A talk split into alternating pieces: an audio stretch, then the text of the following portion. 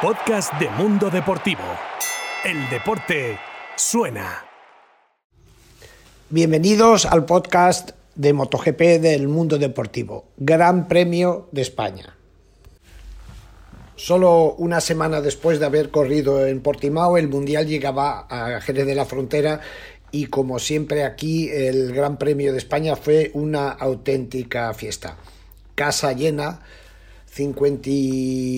53.000 largos eh, espectadores el domingo, 123.000 a lo largo de todo el fin de semana, acompañado de un sol tremendo, eh, unas condiciones perfectas para seguir las carreras. Carreras que disfrutaron tanto los espectadores como los pilotos. ¿Por qué? Porque por primera vez desde 2019 el Gran Premio tuvo mm, un aire de completa normalidad.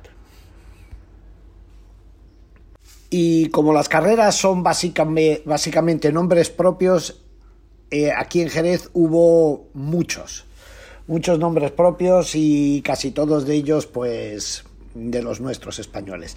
Empezando por la categoría de Moto 3, donde los tres pilotos que subieron al podio eran pilotos españoles y el primero, el que subió en lo más alto fue el jovencísimo Izan Guevara, la última joya del motociclismo mallorquín.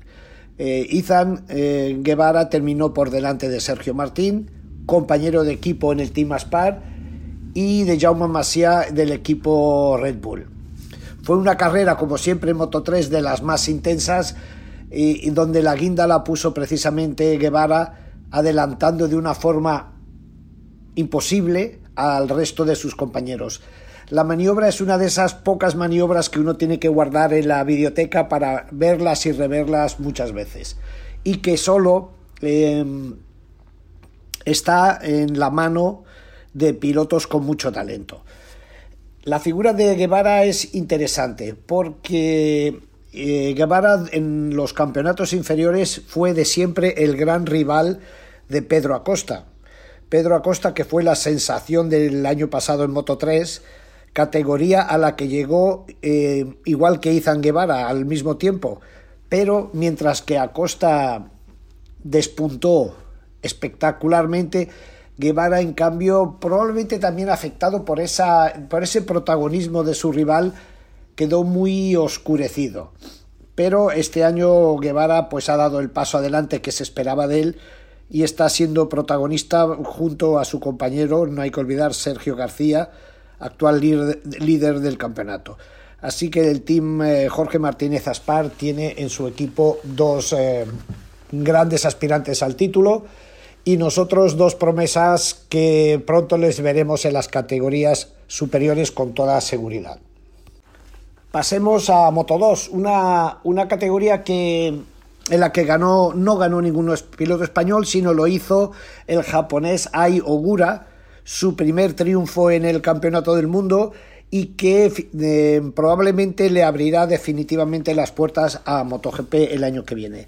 Ogura, obviamente por su nombre es japonés, está patrocinado por Idemitsu, que es más o menos como el Repsol en Japón, que tiene a su vez un equipo en la categoría reina, en estos momentos eh, con la moto pilotada por eh, Takaaki Nakagami, que mucho me temo tiene los días contados en MotoGP. Pero el protagonismo en Moto 2 yo creo que hay que otorgárselo a Aaron Canet, piloto del equipo de Sito Pons, que en cuestión de cinco días pasó de operarse de un radio fracturado en el Gran Premio de Portugal a subirse a la moto y en una demostración de punto honor, coraje y valentía terminar segundo. Obviamente Aaron terminó la carrera destrozado con muchísimo dolor. Importante demostración de compromiso por parte del piloto valenciano. Y vayamos al plato fuerte del Gran Premio, como no, a MotoGP. Una carrera que a lo mejor no fue muy vistosa, pero que sí fue intensísima y que una vez más dejó patente la igualdad que existe en la categoría. la carrera, antes de comenzar la carrera, después de haber visto los entrenamientos, se sabía que iba a ser un duelo entre el italiano Pecco Bagnaia y el francés Fabio Quartararo, actual campeón del mundo. Ambos ya habían demostrado estar un paso por delante y la carrera no hizo más que ratificar lo que se había visto en los entrenamientos. Pero lo más llamativo, lo que más me, impresionó, porque eh, aquí en Jerez seguí la carrera a pie de pista, es que la diferencia entre uno y otro pues sería de unos 3-4 metros, diferencia que se mantuvo a lo largo de las 25 vueltas. Ni uno ni el primero cometió eh, ningún error, ni el segundo tampoco. Eh, Fabio explicó, explicó después de la carrera que él estuvo esperando, porque la única manera de, de superar al piloto de Ducati, a Peco Bañaya, es aprovechando un error suyo. Error que nunca llegó y ambos terminaron la carrera con esa mismísima diferencia con la que la habían empezado. Viéndolo desde fuera parece increíble. Uno siempre piensa un poquito más, frena un poquito más tarde, acelera un poquito antes que, que llegas hasta él. Pues no. Es, eh, la igualdad es tan, es tan alta en MotoGP, todo se mide en milésimas de segundo. En 25 vueltas, mm, Cuartararo no consiguió recuperarle pues, las ocho décimas que Bañaya le había sacado en la, en la salida. Después hubo un factor importante, un, factor eh, técnico, el calor que hizo ayer eh, aquí en Jerez, el asfalto llegó a estar a 45 grados, la temperatura eh, del aire a 28 hizo que los pilotos que, que, rodaban detrás de otro, es decir, a rebufo, tuviesen muchísimos problemas con la temperatura del neumático delantero. MotoGP es tan radical que la falta de aire directo sobre el neumático delantero hace que la presión del mismo suba. Y esto obviamente cambia completamente el comportamiento de la moto. Las alternativas que tienen los pilotos es, por ejemplo, en las rectas salir de detrás del piloto que tienen delante y aprovechar el, aire fresco para refrigerar el neumático y la presión baje. Pero esto es bastante difícil porque esos trechos fuera del, rebufo de, en una, en una, trayectoria diferente del piloto que va delante es, eh, son muy pocos. Esto, por ejemplo, Cuartararo sufrió de este problema clarísimamente. Aleix Espargaró también rodando detrás de Jack Miller y Marc Márquez. En fin, eh, los pilotos explican que el avance aerodinámico de las motos hace o ha hecho que, este, que surja un problema que antes no existía y ahora mismo es, es un apartado en el que tienen que trabajar. Es decir, tienen que descubrir una manera como refrigerar el neumático delantero. Esto es MotoGP, todo es mega radical. Otro que estuvo penalizado con esto del aumento de temperatura fue Joan Mir. Joan Mir rodó sexto toda la carrera y lo mismo que en el caso de Cuartararo, estaba a metros, a poquísimos metros del grupo que tenía delante donde rodaban Jack Miller, Marc Márquez y Aleix Espargaró. Pero Mir lo intentó, lo intentó, pero eh, el neumático delantero, todo el tren delantero con el calor, como él dijo más tarde, se volvió con un tacto de chicle y esto pues le impidió eh, atacar y recuperar esos metros. Pero volvamos al, grupo que, estuvo más interesante, el, más entretenido de la carrera, que fue el mencionado Jack Miller con Ducati, Marc Márquez con su Honda y eh, Alex Espargaro. Sombrerazo una vez más eh, para Marc Márquez, que en entrenamientos eh, se vio que no estaba ni mucho menos al nivel de, de los pilotos delanteros, pero como dijo Mark, él apretó el botón de modo supervivencia, consiguió meterse en la segunda fila de la parrilla de salida, lo cual fue absolutamente clave el domingo. y después de hacer una buena salida, pues se enganchó a este grupo. Eh, Mark, eh, viendo pilotar a Mark, se ve clarísimamente que él todavía, su forma física no es la de antes, le cuesta muchísimo frenar, le cuesta... Eh, en, otras circunstancias, Mark era un auténtico killer en las frenadas. Ayer no consiguió básicamente adelantar a Jack Miller durante vueltas y vueltas. Después él dijo también que podía haberlo intentado, que podía haber intentado ir más rápido que el piloto de referencia que tendría delante, pero eso habría sido, eh, habría supuesto tomar unos riesgos que Marc Márquez en este momento ha asumido no puede aventurarse a hacerlo. Mark está en modo pues ir sacando puntos, ir mejorando la moto, ir mejorando él y a partir de ahí em, empezar a atacar. ¿Cuándo sucederá esto? Pues ni él lo sabe y nadie lo sabe, ni los técnicos tienen que, como él, como él dice, ni la moto ni yo estamos en estos momentos para jugar a ganar carreras ni el campeonato hay que ir en modo supervivencia, en modo sacar lo mejor posible y es lo que están haciendo. Hoy aquí en Jerez, hoy lunes, hay unos entrenamientos muy importantes, un día completo para probar cosas donde Honda y otras marcas, pero sobre todo Honda trabajará para encontrar el camino que les permita dar ese paso en la competitividad que necesitan para estar en la lucha por el campeonato. Muy, muy importante este entrenamiento. Bien, el último nombre, el último nombre importantísimo de este Gran Premio, al menos subido en la moto, fue a Aleix Espargaro.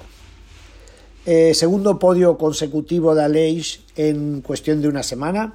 En Portimao también subió al cajón. Y una demostración más de que lo de Aleix va en serio va en serio. Él ahora mismo está segundo en el campeonato. Eh, como he dicho, sumó su segundo podium, el tercero en seis carreras, incluyendo una victoria. Aprilia y Aleix están, han, llegado para quedarse y para apuntar a todo. Todavía eh, resulta difícil imaginarse a Aprilia pues, eh, desafiando a Ducati, desafiando a Honda, desafiando a Yamaha, pero la realidad es la que es. Aleix está muy motivado, pilota mejor que nunca, el equipo está 100% motivado, la fábrica lo está metiendo todo lo que tiene en el proyecto, así que mm, pinta muy bien. Aleix, que antes era eh, explosivo al principio y más reservado al final de las carreras, ahora mismo su rendimiento es igual desde la primera hasta la última vuelta y un rendimiento a un nivel altísimo. Así que ojo a Leis Espargaró y a su moto, que como he dicho antes, no son flor de un día. Ah, se me olvidaba. En el duelo entre Miller, Márquez y Espargaró, eh, Mark tuvo una caída, pero que al final no fue tal. Él estaba, llegó a estar con las dos ruedas en el aire, como él mismo explicó, en, en, eh, la, en la, última curva del circuito, justo antes de entrar en, meta. Si no recuerdo mal, faltaban unas cinco vueltas. Mark eh, adelantó, había adelantado en ese momento, había dado el paso de adelantar a Jack Miller, pero eh, se fue largo, intentó aguantar la moto y se le escurrió de las dos ruedas. Y una vez Mark, una vez más, Mark salvó la caída, levantó la moto con la rodilla y continuó en carrera. Tanto es así que acabaría cuarto por detrás de, de Alex Espargaró. Eh, después, eh, las declaraciones post carrera, Mark eh, dijo claramente que si esa misma situación se hubiese producido en el lado derecho en vez del lado izquierdo, el final del, del episodio o el final del incidente, digamos, habría sido otro muy diferente. Mark está pilotando básicamente eh, con dos piernas y un brazo y medio. El brazo derecho no tiene fuerza. La fuerza se le va yendo según pasa el fin de semana. Y también en esto Mark fue claro y fue sincero. Él dice que el año pasado aprendió que eh, tiene que reservar energía a lo largo del fin de semana. Él tiene que clasificarse bien para tener opciones el domingo como, como en esta ocasión. Y si clasificarse bien supone, como pasó en Jerez, pues eh, lo que llamamos en el argot chupar rueda, es decir, pegarse a un piloto más rápido que él para que este le, tire y le meta en una buena posición en la parrilla, lo hará. Es eh, lo que tiene que hacer Mark en este momento y después ya el domingo él se encarga de echar el resto. A lo largo de esta temporada hemos visto tres Marks diferentes. El Mark de Qatar, conservador, el mismo Mark de conservador de Portimao.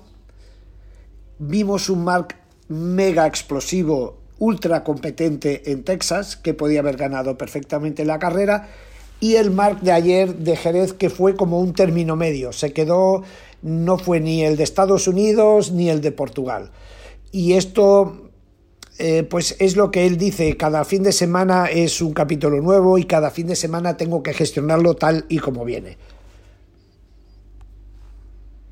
Un último apunte, y nombre propio sin haberse subido a la moto y este fue el de Jorge Lorenzo que el sábado del fin de semana fue eh, nombrado leyenda en la Hall of Fame, que es en el, yo sé, el pasillo de la, de la fama, o en el Salón de la Fama de MotoGP.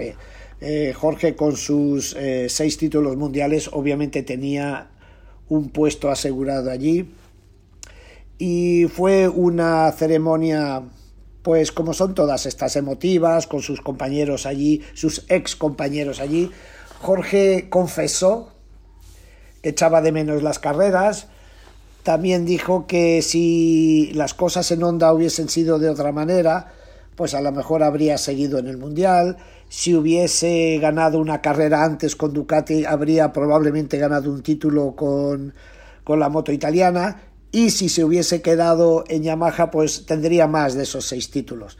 Muchos ISIS, ISIS, ISIS, lamentablemente ninguno se cumplió y por eso Jorge eh, hoy es una leyenda y no un piloto activo. De todas formas eh, se le echa de menos porque él siempre añadía ese toque de extra de calidad al campeonato. Y nada más, esto es todo desde Jerez de la Frontera, Manuel Pecino, para el mundo deportivo. Nos volvemos a ver dentro de 15 días en el Gran Premio de Francia en Le Mans, la ciudad de la lluvia. Hasta entonces, cuídense.